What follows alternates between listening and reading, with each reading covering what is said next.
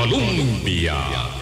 Con un país en sintonía. Muy buenos días. Son las 8 de la mañana, hoy martes 18 de abril. Les saluda Boris Ramírez acompañándolos estos días acá en Hablando Claro.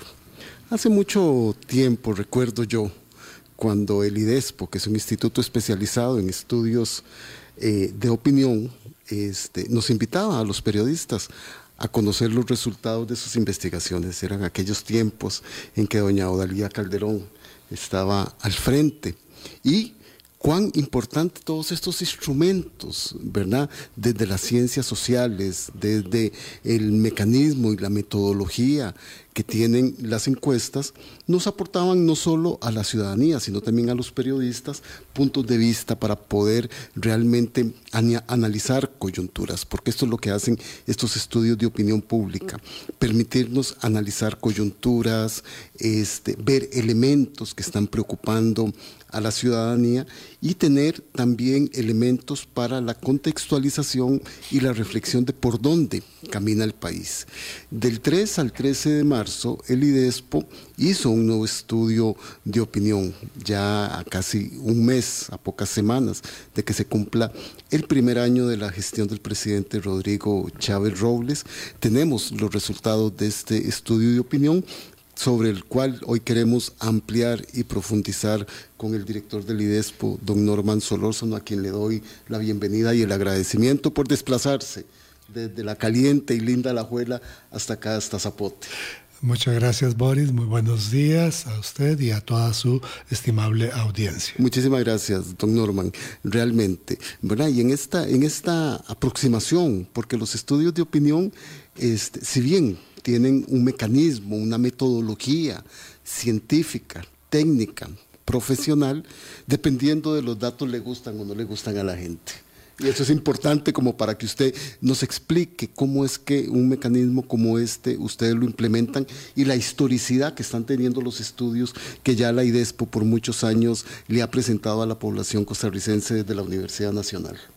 Sí, tiene mucha razón en señalar que a veces, según sea la tendencia que se va reflejando por parte de la ciudadanía entrevistada, puede gustar a unos más o puede gustar menos. Aquí este, hay que eh, recordar tal como usted lo señalaba, que el IDESPO tiene en su programa de encuestas más de 30 años de venir haciendo mediciones de la opinión pública en distintos temas. De forma tal que del tema del que vamos a hablar hoy, que tiene que ver con eh, tendencias eh, de cultura política, como el autoritarismo en particular.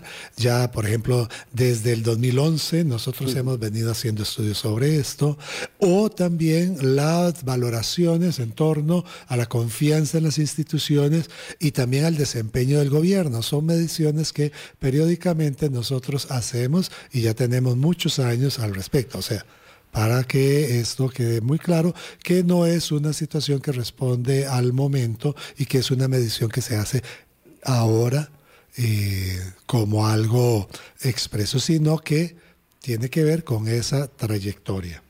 Eh, por otro lado, en relación a la encuesta propiamente, sí, eh, tenemos un, todo un protocolo de realización de las encuestas altamente elaborado que garantiza también su confiabilidad.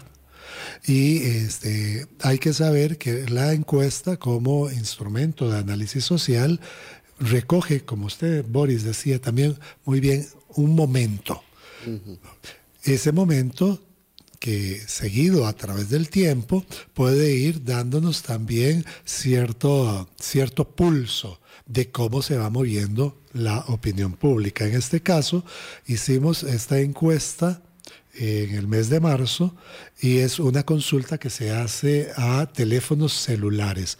Esto en la medida en que este, más del 95% de la población costarricense hoy cuenta con telefonía móvil. Entonces, esta es una encuesta a mm, teléfonos celulares a personas costarricenses, ya sea por nacimiento o bien extranjeras nacionalizadas con de 18 años o más.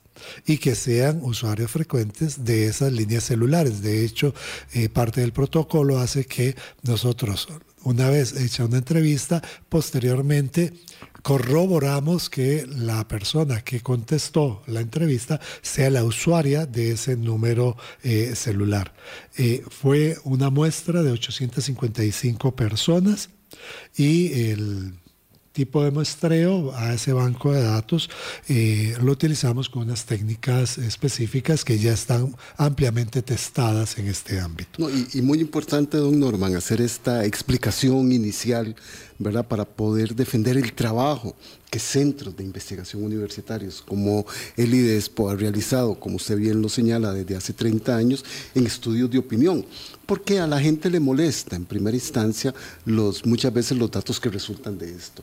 Pero no es que hay que atacar al mensajero, ¿verdad?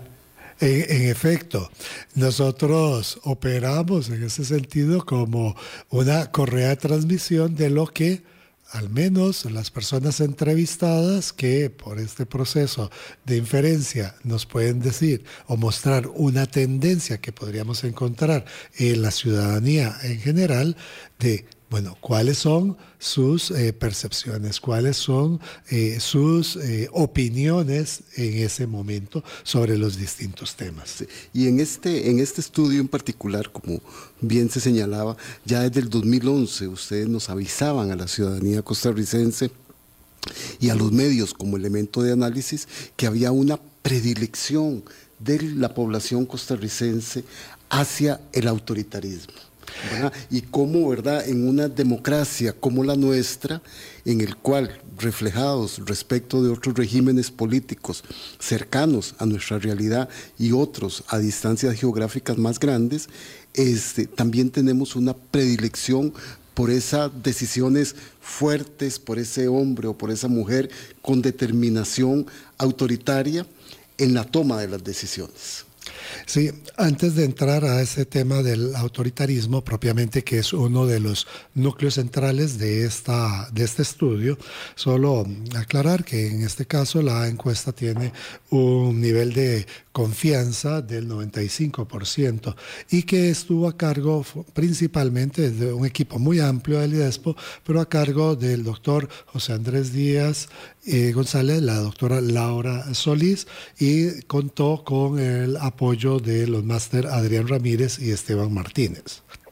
Ahora bien, yéndonos al tema específico, que es uno de los... Eh, núcleos centrales de este estudio es esa, ese seguimiento. ustedes le van dando seguimiento a ciertos temas. Esto es lo importante, ¿verdad?, del trabajo que realizan. Sí, y entonces, eh, como lo que nos interesa es comprender las culturas políticas, que tiene la ciudadanía costarricense, hemos estado dando seguimiento al tema del autoritarismo. Eh, ¿Cómo entendemos eh, este, esta idea de autoritarismo? Para ello, bueno, utilizamos eh, propuestas teóricas que están en la literatura, ¿verdad? Tal vez ahora no interesa entrar en tanto de, detalle, pero fundamentalmente incluye tres características.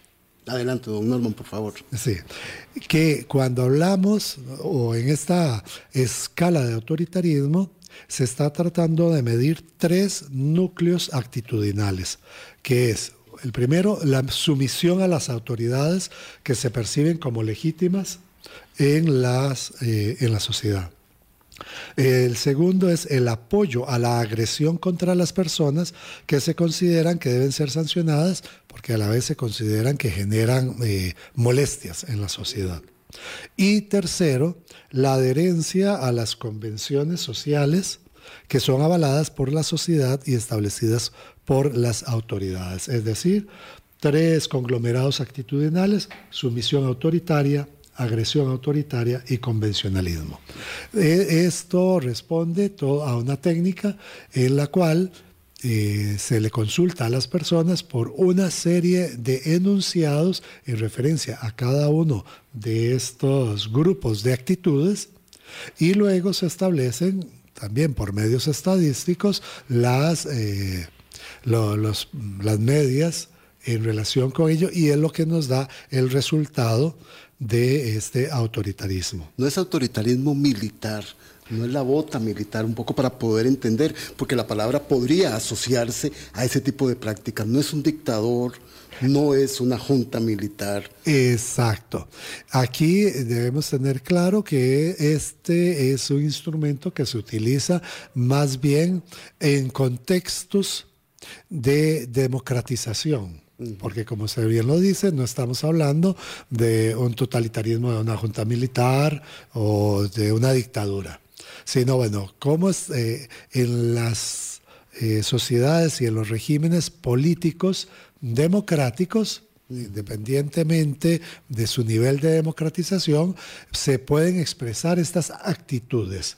Ahora bien, también hay que aclarar que no necesariamente está eh, deriva de estas actitudes autoritarias el camino hacia un eh, un régimen un régimen de opresión, un régimen de opresión que limita libertades públicas, que limita libertades constitucionales. Eh, sí, no hay una deriva automática. Sin embargo, en contextos de democratización, siempre eh, esta medición es una llamada de atención.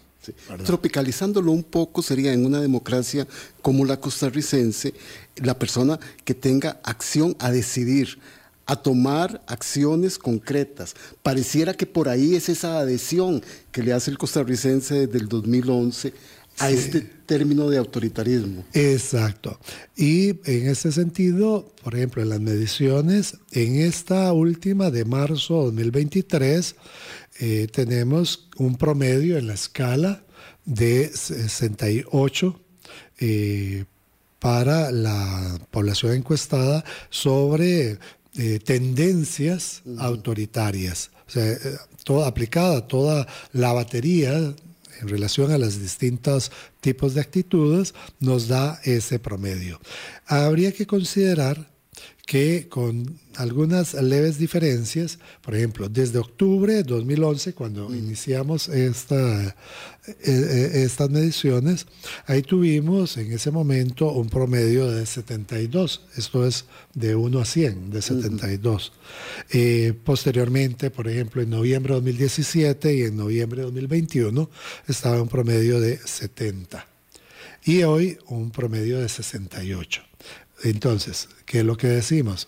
Esto es en términos de, bueno, si las personas eh, están o son proclives, son favorables a apoyar entonces, actitudes como las que hemos eh, señalado, esa sumisión al eh, dictado de las autoridades, que se esté de acuerdo en que se le aplique a las personas que se consideran indeseables o que generan conflicto, que se les apliquen eh, acciones, inclusive de agresión, ¿verdad? En ese sentido va un poco eh, cosas como la idea de la mano dura la mano ¿verdad? y el convencionalismo. Según los, los, gráficos que usted nos está leyendo, hemos venido en una disminución de eso. Sí, la disminución se está presente, es, leve, por de 72 a 68, ¿verdad? Y este, sin embargo, siempre eh, mantiene un nivel que eh, es alto. Poniéndolo en el contexto nacional, en la situación que estamos viviendo, que ayer analizábamos con el doctor Carlos Sandoval de esta ola de criminalidad, violencia y de homicidios que han ido a la alzada, la presidencia de la República está convocando para el próximo miércoles, ¿verdad?, eh, la presentación de su plan Operación Costa Rica Segura.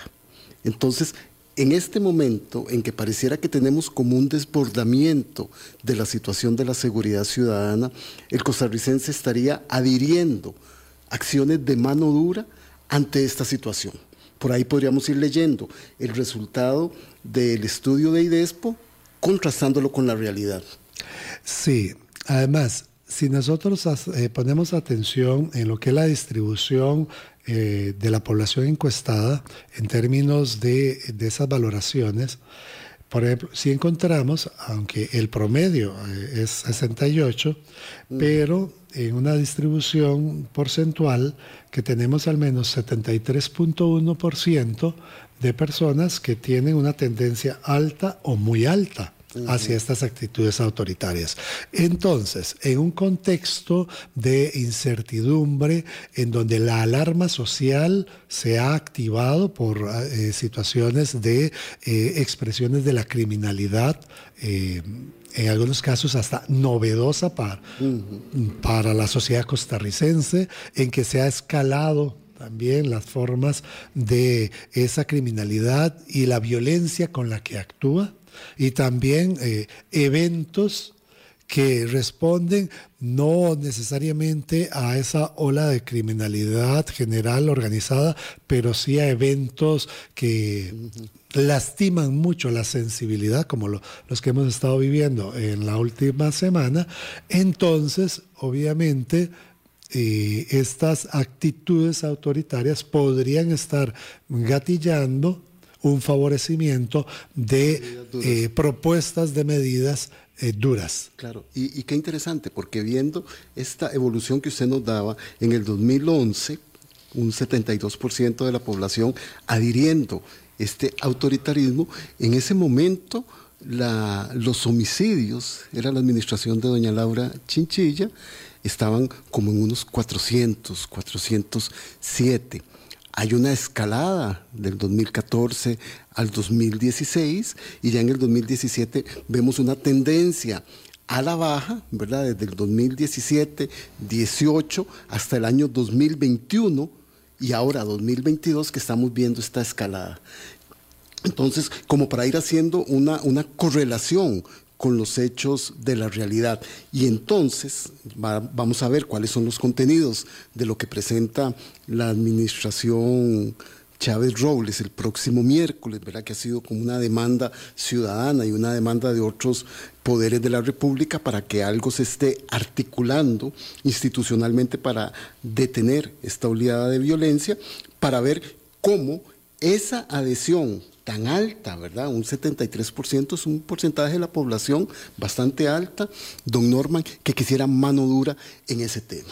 Sí, inclusive cuando se les consulta sobre los principales problemas que consideran que vive el, ámbito nacional, el país, el tema de inseguridad ciudadana aparece, eh, bueno, de segundo después del, tema del desempleo. El desempleo toca directamente hacia gran cantidad de nuestra población. Y, pero la inseguridad ciudadana, ese sentimiento que además eh, aparece también amplificada eh, por distintos factores, no solo desde la existencia real de de ese conflicto, de esa eh, expresión de la criminalidad, cuanto de la cobertura que se le da a este tipo de situaciones. ¿Qué previsiones deberíamos tener nosotros como sociedad de esta adhesión tan alta a medidas de tinte autoritario que no traspasen la línea en la que vamos a tener acciones, pero que nos puedan ir reduciendo nuestro ámbito de libertades. Sí, usualmente en estos tipos de contextos, y eso ha sido la experiencia histórica en distintos países, la solución eh, casi providencial aparece, bueno, estas las llamadas medidas de mano dura, de tolerancia cero, y que eh, se recarga mucho en el tipo de respuesta penal con el consecuente problema de la saturación de los mecanismos que atienden esa, esas acciones y este, a acciones de tipo represivo. Sin embargo, eh, que encontramos que ese tipo de medidas tienen un resultado, llamémoslo así, inmediato, efectivo.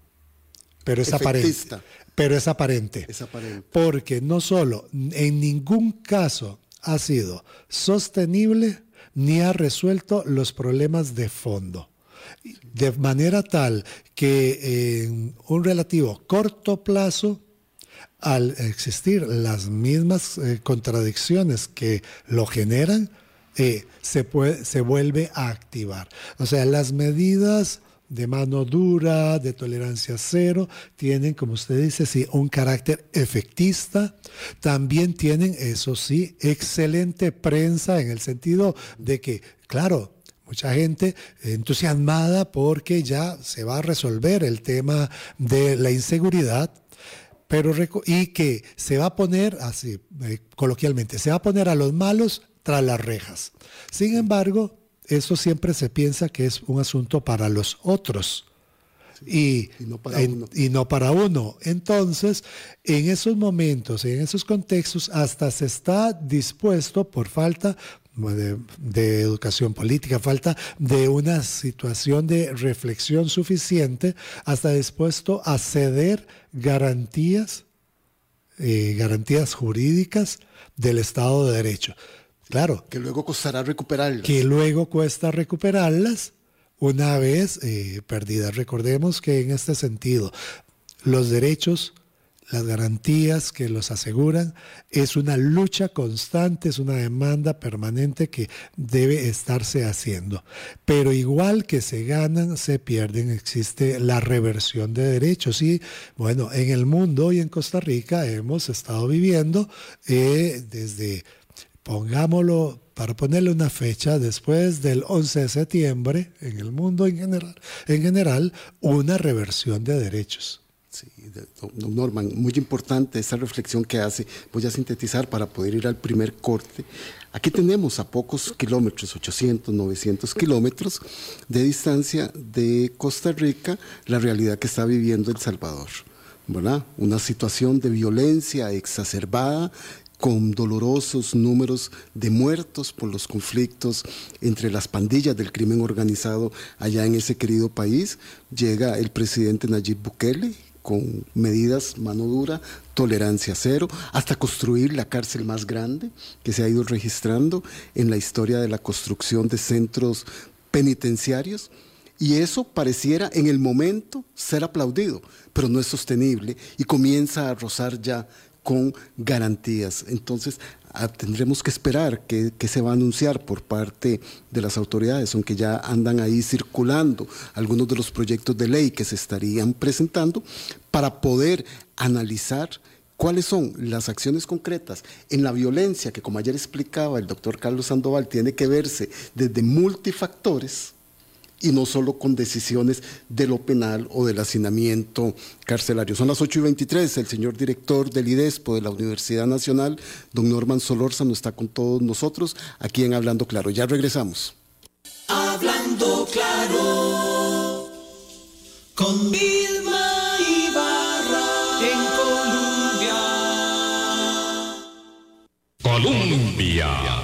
un país en sintonía, 8 y 28 de la mañana. Continuamos en esta conversación con el director del IDESPO de la Universidad Nacional, don Norman Solórzano, viendo, estructurando los resultados del estudio.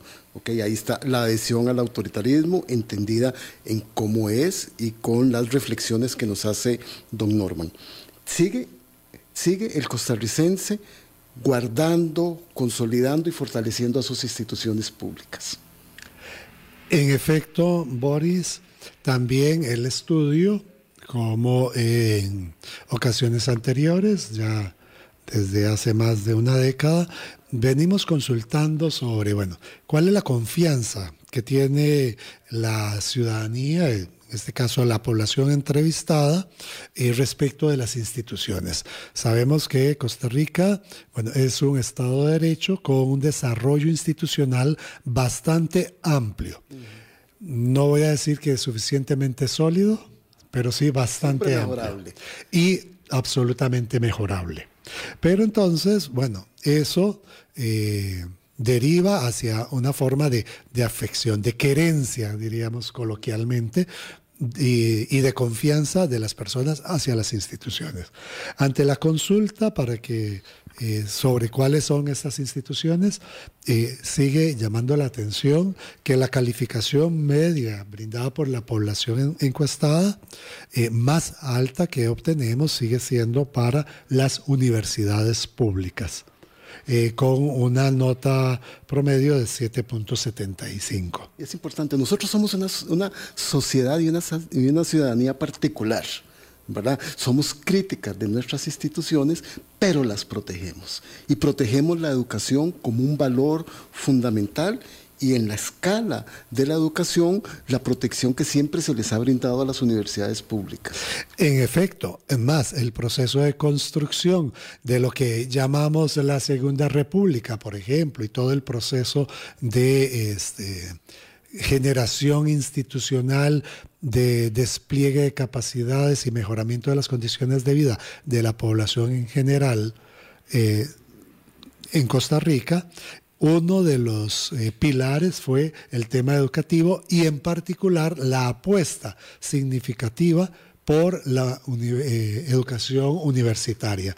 El apoyo que se hizo en torno a, bueno, que la universidad pública, porque esta no solo es eh, un, centro generador de, formación, sino que también a través de sus procesos de investigación y extensión genera eh, iniciativas que logran superar las brechas, por ejemplo, las brechas tecnológicas, acercarnos también a los desarrollos que por ejemplo, hoy día que estamos eh, en ese despliegue de las revoluciones 4.0 y hasta 5.0 con inteligencia artificial, bueno, para, que, sí, para que Costa Rica también eh, pueda beneficiarse de eso, las universidades cumplen un papel importantísimo. ¿Qué, otras instituciones están fortaleciendo y defendiendo a la ciudadanía en este estudio? Sí, eh, luego están otras en segundo lugar, se tiene una confianza en las empresas privadas, eh, en el Poder Ejecutivo y en el Poder Judicial.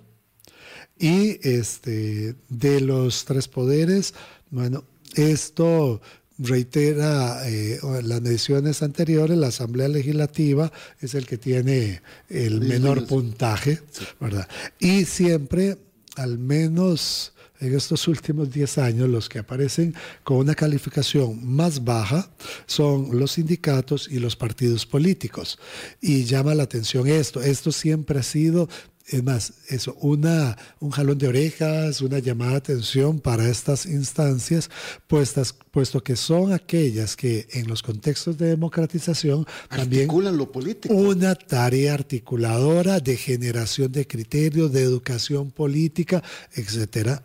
Pero bueno, siguen estando en los más bajos índices de confianza. Importante, ¿verdad? Que el Poder Ejecutivo y que el Poder Judicial esté también siendo avalada en la confianza de la ciudadanía por lo importante que son. Pero sí llama la atención, ¿verdad?, que esa tendencia del poder legislativo, la Asamblea Legislativa, los partidos políticos y los sindicatos, que son en realidad los mecanismos por donde operan o deberían operar las vías por donde debería operar la ciudadanía en la articulación política estén siendo cada vez diezmados en su confianza. Sí, ahora bien, sí debemos eh, decir que de alguna manera, por ejemplo, de la medición de septiembre de 2022 que hicimos sobre esta, en las cuales en esa ocasión eh, como estos estudios, en algunos casos los hacemos sobre el mismo tema dos veces al año, otras veces es una. En esa eh, ocasión no estaban las universidades, no se incluyeron, pero eh, era una medición sobre las instancias de gobierno en septiembre de 2022.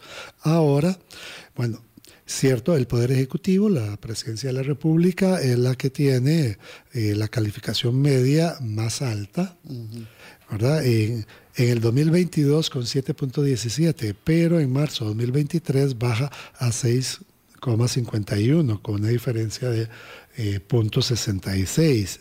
Así como el Poder Judicial también tiene una baja porque en septiembre 2022 estaba en 6.65, ahora está en 6.22. Se, mantienen pero con descensos. Eh, exacto, y así eh, todas, lo mismo la Asamblea, las municipalidades, los medios de comunicación, ¿verdad? También tienen un descenso en esa credibilidad.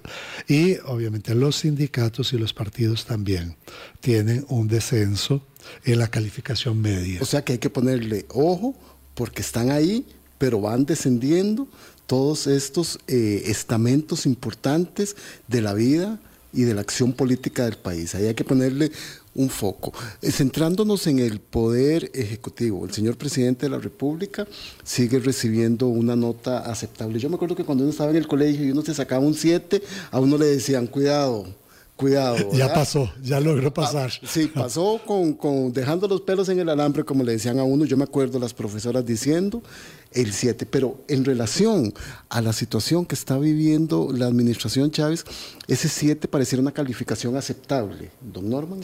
Sí, vamos a ver, en este estudio tenemos que a, marzo, casi un año después, bueno, 10 meses de estar en el ejercicio de la gestión del Ejecutivo, eh, la labor del presidente está, tiene una calificación promedio de 7.11, mm. como usted bien lo ha señalado. Pero la labor general realizada por el gobierno es inferior, es 7.06. ¿verdad? Sí, es que la eh, figura del presidente es muy potente por su misma personalidad. Ahí este, está centralizada la atención en el presidente. Ahora bien, si nosotros vamos a, a revisar también, como hacía anteriormente, la medición de septiembre de 2022, en que la labor general realizada por el presidente Rodrigo Chávez estaba en 7.65 en ese momento y ahora tenemos un 7.11. y hay un descenso. Hay un descenso, lo mismo. ¿Cómo podemos valorar ese descenso? Eh, en realidad es un descenso leve, pero nosotros recordemos que lo que estamos haciendo es simplemente reflejando tendencias, no estamos con esto haciendo una valoración, ¿verdad? Eh, porque lo que vamos creando son líneas de tiempo.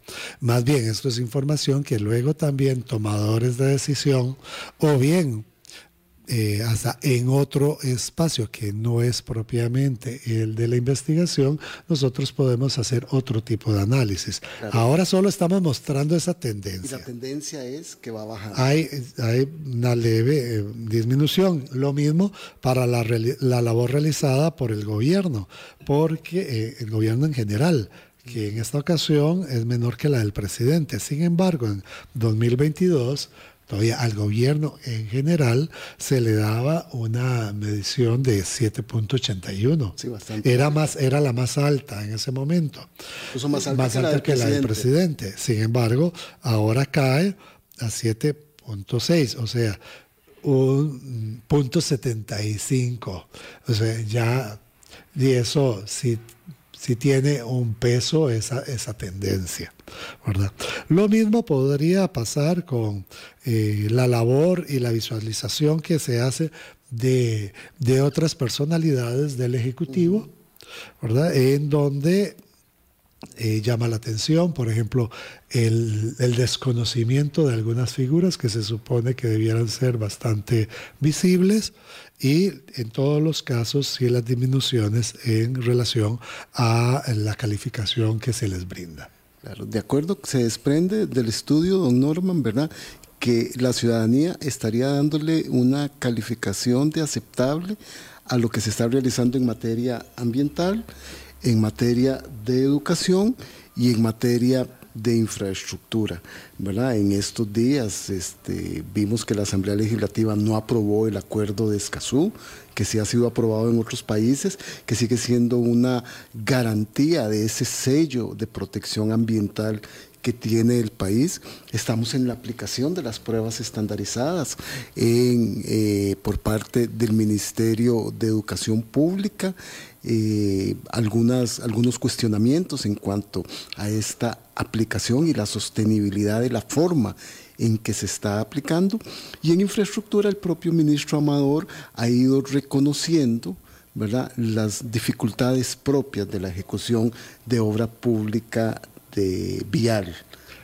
Eh, en efecto, vamos a ver que al menos los tres rubros que tienen eh, mejor o mayor nivel de acuerdo por parte de las personas entrevistadas con relación a acciones de del gobierno en la coyuntura actual tienen que ver con estas que usted señala. Así, por ejemplo, la labor realizada para proteger el ambiente, eh, sí, tenemos un 76.6 de personas que dicen estar totalmente de acuerdo o algo de acuerdo con este, las acciones que han implementado. Lo mismo eh, en relación con la brecha educativa, las acciones, ahí tenemos un 70.2 y las acciones realizadas para solucionar los problemas de infraestructura, con un 65.5. Ahora bien, esos tres eh, rubros o tres grupos de acciones, de alguna manera podemos eh, ver que eh, corresponden a ámbitos que tienen cierta... visibilidad. No solo, o más bien, tienen visibilidad, pero para poder valorarlo se requiere tener información, conocimiento. Y entonces, obviamente... Y los resultados de las acciones. Exacto. Al tener mucha visibilidad, algo puede tener mucha visibilidad, pero no necesariamente se reportan resultados. Eh, algo tiene mucha visibilidad, se habla mucho de eso, entonces se genera, se tiende a generar una especie de opinión eh, que da seguidilla a eso de lo que se está hablando. Claro, ahí podríamos estar ante el fenómeno de que son tres ministros, el ministro Tattenbach, la ministra Müller de Educación y el ministro Amador de Transportes, que aparecen mucho que hablan bastante y que eh, tienen una comunicación directa con la ciudadanía. Podríamos estar en eso antes de, poder tener la concreción de los resultados de lo que están eh, diciendo. exacto, eh, se visibilizan, hay un proceso de socialización de sus aspiraciones, porque en realidad siempre vemos eso, una expresión de aspiraciones que la ciudadanía además las puede compartir. Tenemos el caso de la ruta de la educación eh, un conjunto de aspiraciones con las cuales eh, la mayoría podemos estar de acuerdo. Otra cosa es, bueno, el cómo, el con qué, las maneras en que se va a realizar y los posibles resultados. ¿Verdad? Es más, eh, los tres temas, infraestructura, educación y ambiente, son temas que afectan directamente a la ciudadanía de distintas maneras, pero entonces esperamos que eh, se haga algo al respecto. Y entonces cuando hay una manifestación de buenas intenciones, pues aplaudimos las buenas intenciones. Y se le dará seguimiento a las acciones. Permítame hacer nuestro segundo corte. Don Norman Solórzano, el director del IDESPO de la Universidad Nacional, estamos aquí analizando los resultados del estudio que presentaron la semana pasada y que fue el resultado de una investigación que hicieron del 3 al 13 de marzo, midiendo la coyuntura de ese momento en los temas que hemos venido profundizando. Ya regresamos. Colombia. Con un país en sintonía 844, continuamos con don Norman Solórzano, director del IDESPO de la Universidad Nacional. Estábamos viendo la, que la calificación del presidente se sostiene con una leve baja, igual la del desempeño del gobierno. Pero ahí también la ciudadanía señala en el estudio de IDESPO que es el desempleo, el alto costo de la vida y la inseguridad las situaciones nacionales que más le están preocupando. En efecto, eh, de hecho, dentro de los problemas nacionales, ya lo habíamos señalado, el que reporta con mayor reiteración la mm, población entrevistada es el tema del desempleo. Y entonces cuando hemos consultado sobre las labores que realiza el gobierno, porque en ese punto estamos ahora, para disminuir el costo de la vida, ya eh, la calificación eh, o el nivel de acuerdo promedio entre, de las personas que están totalmente de acuerdo o algo de acuerdo eh, llega apenas al 59.4%. ¿verdad? Eh, ya ahí eh, tenemos también estas situaciones donde casi vamos a tener la mitad de la población que está preocupada. preocupada por esta situación de que no se ve satisfecha por otro lado, eh, el tema de la forma en que el presidente se expresa respecto a otros poderes e instituciones públicas, en un contexto de bastante desánimo y de cierto hastío con relación a la insatisfacción y la poca atención que sectores de la población sienten que algunas instituciones les dan a sus necesidades.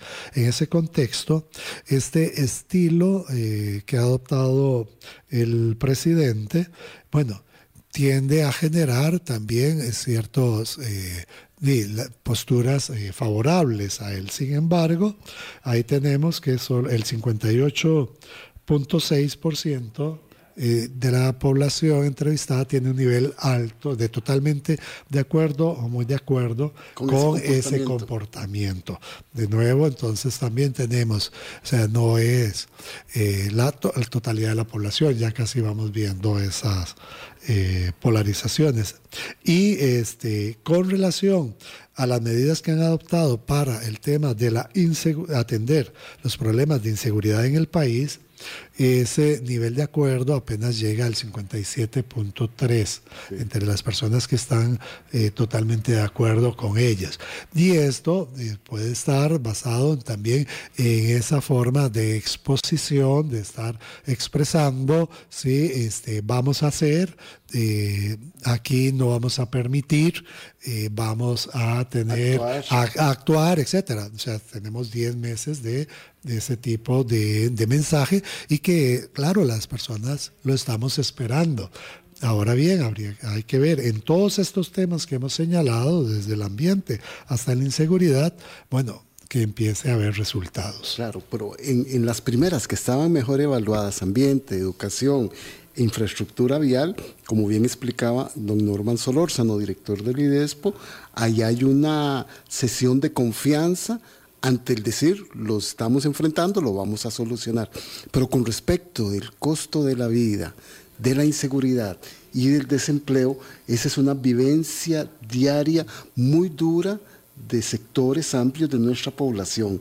Y ahí el nivel de confianza y la tolerancia a la espera es mucho menor. Exacto, y eso es lo que ya empezamos a ver. Esperamos eh, las futuras mediciones que tendremos y que estamos siempre... Eh, en un proceso de socialización que, como también decía Boris al inicio, nosotros siempre estos estudios, uno de los espacios donde los damos a conocer siempre es en conferencias de prensa para que la ciudadanía eh, pueda tener acceso a ellos. Además son estudios que están siempre disponibles en nuestros repositorios del IDESPO, de la Universidad Nacional. Y entonces esperaríamos ver el, cómo se comporta.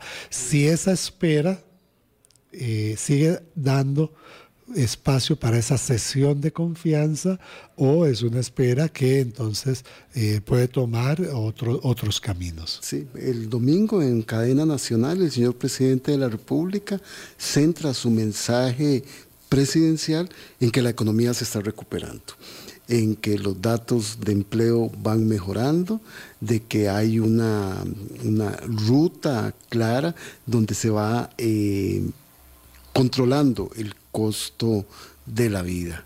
Este, pero eso no necesariamente es rápido y la gente lo ve. El nivel de tolerancia ante eso, que es una vivencia diaria, diaria, es más complicada que la aspiración de confianza por algo que van a hacer por mí. Exacto. Ahí entonces siempre hay que tener en, cuenta eso con respecto a ciertos temas, el nivel de cercanía a la vivencia cotidiana o el nivel de este, cierta lejanía. Sí, porque ahí nadie me lo tiene que explicar. Yo lo pago, yo lo siento en mi billetera, en la cartera, este, lo siento en el pago que tengo que hacer, en la fila que tengo que hacer para buscar un empleo. Y ahí hay una realidad que es concreta, personal, familiar y comunitaria. Sí, tomemos el ejemplo este del alto costo de la vida o el tema de la inseguridad. Eso, hay una vivencia eh, casi inmediata. Respecto a los temas de educación, en un país donde, bueno, este, sin juzgar todavía ni valorarlo, eh, de alguna manera se ha hecho un traslado de todas las obligaciones educativas al sistema educativo, entonces, bueno, el tema de la educación, es cierto, afecta a mis hijos y estos eh, pueden acceder a buena educación, si están siendo bien atendidos, etcétera, pero las acciones no me corresponden a mí. Eh, ni corresponde a otras instancias, eh, ni a gobiernos locales, eh, corresponde al sistema educativo, propiamente al MEP. O sea, es, esa lejanía. Entonces, cuando se promete que se va a hacer este, una modificación para el mejoramiento, como insistimos, esa aspiración, todos la, la aplaudimos, pero se promete, se promete damos chance. Damos chance a ver qué resultados va a tener. Uno también de los resultados importantes del estudio es un rechazo a la privatización. ¿verdad? Se ha discutido, el Poder Ejecutivo ha insistido en la venta del Banco de Costa Rica y en una figura especial para vender un porcentaje de las acciones del Instituto Nacional de Seguros. En efecto, este también es un tema que hemos... Eh, estado dándole seguimiento, sobre todo desde que se plantea esta propuesta, que no es nueva, como en general muchas de las propuestas que se han planteado ahora tampoco son nuevas, nada más que pareciera que cada, cada idea necesita su momento, al menos su momento para ser expresada. Pero esta idea de la privatización, de la venta de empresas como Fanal, eh, que está ahora en una mm. situación compleja, el Banco de Costa Rica, un banco altamente competente. Sí, que no tiene, una situación compleja. solvente y que le genera al, país, al Estado, bastantes ingresos. Ya no digamos el caso de Links, ¿verdad? Y bueno, esos, esas ventas, con la idea de pagar la deuda pública, eh, no está teniendo eh, eco al menos mayoritariamente, de 10, 3 personas pueden estar eh, totalmente de acuerdo o de acuerdo. En un rechazo categórico. Eh, no, puedo, no podemos decir todavía que sea un rechazo categórico, solo si estamos mostrando que es mayoritario el rechazo a este, este tipo de medidas, ¿verdad? Por eso solo 35% está de acuerdo con esa medida. Con la medida o con la discusión de la medida. Eh, Habría que, hacer más fino. exacto, y muchas gracias. Con la, porque nosotros planteamos con la propuesta. Porque aquí entramos otra vez entre la propuesta de realizar y de obtener un determinado resultado, porque, por ejemplo, en esos casos la idea es bueno, vamos a hacer esto para obtener supuestamente el resultado que es el bajar la deuda pública, que es lo que genera gran presión fiscal. Ah, bueno, obviamente todo lo en principio, solo en principio, las cosas que se pretendan hacer para bajar esa presión fiscal pueden parecer positivas. Ahora bien, ¿cómo se van a hacer? ¿Bajo qué condiciones, qué criterios, con qué, controles eh, con qué reglas, ¿verdad? Eso ya plantea otro escenario. Y en particular, pareciera que nada de eso ha contado en esto. Eso, de nuevo, solo expresión de una intención. Y obviamente lo que no podemos eh, considerar es que las cosas se estén quedando ahí. O sea, lo que no sabemos si efectivamente se está llevando adelante eso por otras vías que escapan al escrutinio público. don Norman, este estudio tan cercano al cumplimiento del primer año de la gestión eh, Chávez Robles, este, le sigue dando un margen de maniobrabilidad, pero ya comienza a evidenciar este, que aquel repunte que tenía al inicio y en los meses que arrancó la gestión, ya, ya se están ahí nivelando. Sí, y eso sucede en, todas las circunstancias, ¿verdad? Eso, la literatura es eh, prolífica, muy rica en expresar casos en donde el nivel de confianza de un nuevo gobierno puede ser alto, es, es, alto al inicio. Sí hay que considerar que el nivel de confianza que este, el actual ejecutivo ha mantenido durante este tiempo es el más alto, al menos en los últimos 30 años. Eso también hay que decirlo.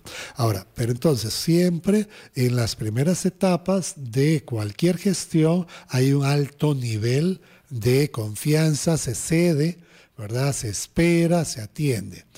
Pero también existe esa tendencia a ir disminuyendo eh, ese nivel de confianza conforme pase el tiempo, se vayan implementando las medidas, etc. Y conforme se vaya reflejando la expectativa, la confianza cedida, las enormes este, ilusiones que tiene la gente con la realidad. Entre más alto, ¿verdad? La valoración tiende a ser también a veces más cruda. Exacto, porque también crear demasiada expectativa implica que el juicio que es el al que se va a someter es mucho más alto y puede ser más duro. Estaremos dándole seguimiento a estudios posteriores en estas tendencias que está haciendo el IDESPO de la Universidad Nacional. Don Norman, agradecerle enormemente su presencia, la amplificación ¿verdad? de este tipo de, datos hacia la ciudadanía y además ayudarnos a ampliar en los elementos que ustedes tuvieron en este. Muy agradecido. Muchas gracias Boris, a usted y al programa por este espacio. Con todo gusto y a todos ustedes, muy buenos días, que la pasen muy bien. Nos encontramos, nos vemos y nos escuchamos mañana.